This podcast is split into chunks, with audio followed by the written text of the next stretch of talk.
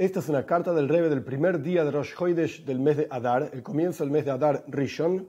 Hay años que hay un Adar, hay dos Adar, no importa los detalles. Tovshin Yudzain, 1957. Brooklyn, Shalom Ubraja, paz y bendición. En respuesta a su carta de Tu Bishvat, el 15 de Shvat, que el Rebbe mismo escribe, Rosh Hashanah Leilona, ese es el comienzo del año para los árboles. Esto está ampliamente explicado en la Gemora, en Rosh Hashanah, justamente al comienzo. Y esto tiene que ver con el ser humano también, como está escrito en Parshat Shoftim, porque el hombre es un árbol del campo. Y el contenido de esta comparación es que las actividades del hombre, del ser humano, muchas de ellas es similar al árbol del campo, a un soimeach, es decir, a los vegetales, a las plantas.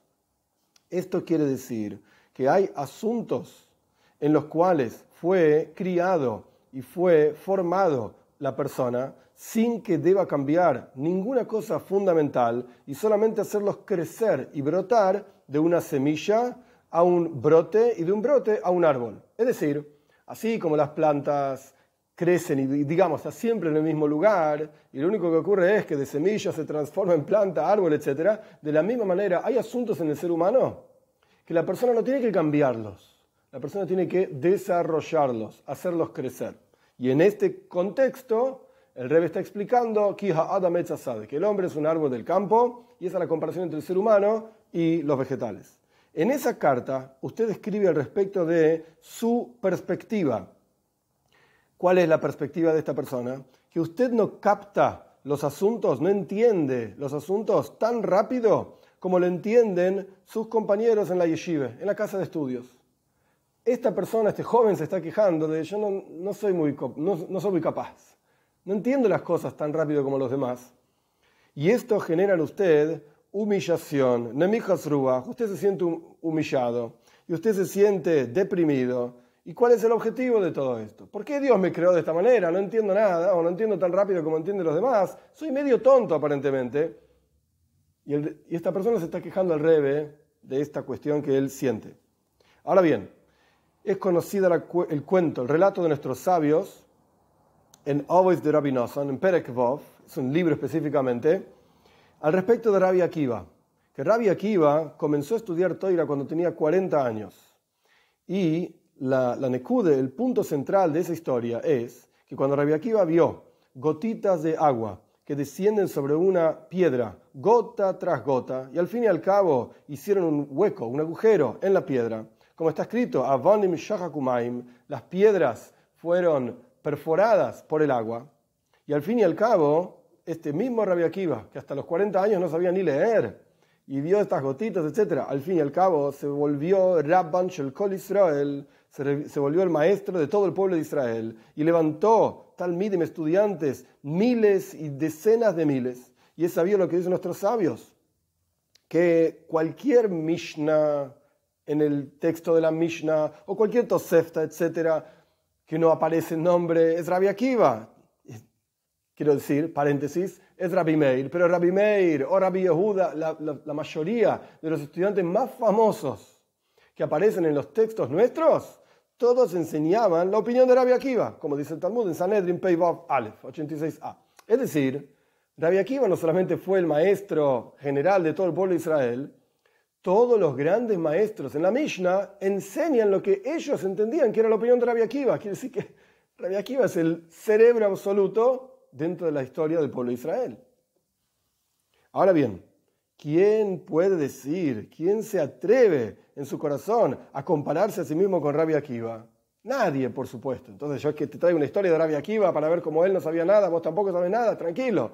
Un día vas a ser Rabbi Akiva, nadie puede compararse con él. Pero por el otro lado, nuestra toira oral y nuestra toira escrita no son un rejunte de cuentos, de relatos, Dios libre y guarde, sino que es toira literalmente como suena. ¿Qué significa la palabra toira? Hoira bahaim. Es una enseñanza en la vida para todo judío.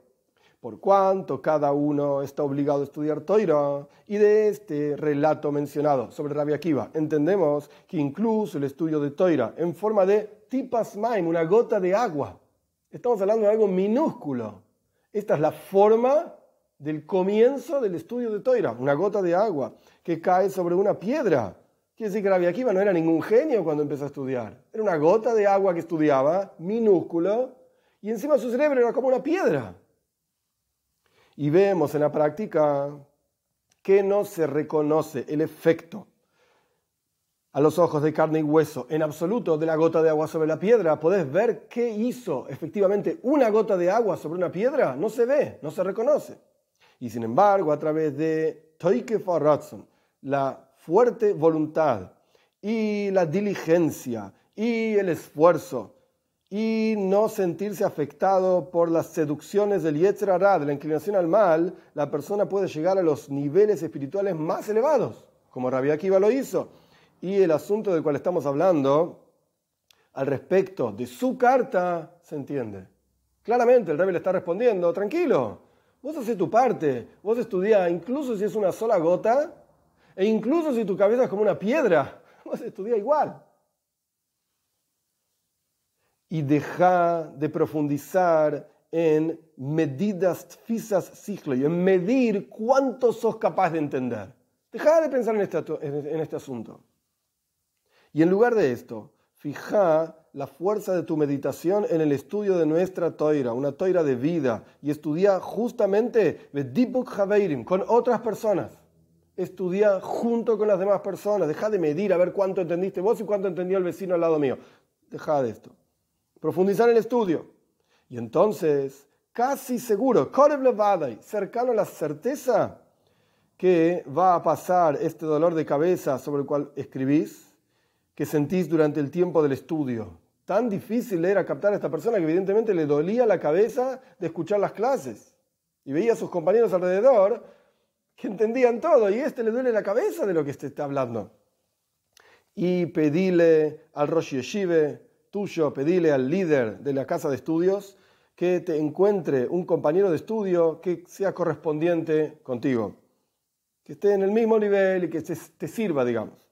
Y cuando estudies con alegría, entonces al fin y al cabo vas a poder informar buenas noticias, alegres noticias de tu, de tu éxito en los estudios.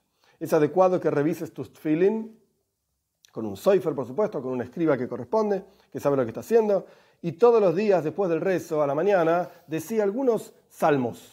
Y qué bueno sería decir todo el shiur, todo el estudio mensual, de acuerdo a cómo los salmos están divididos en los días del mes, con braja, con bendición, en, nombre del Rebe, un secretario del Rebe es el que firma la carta en nombre del Rebe.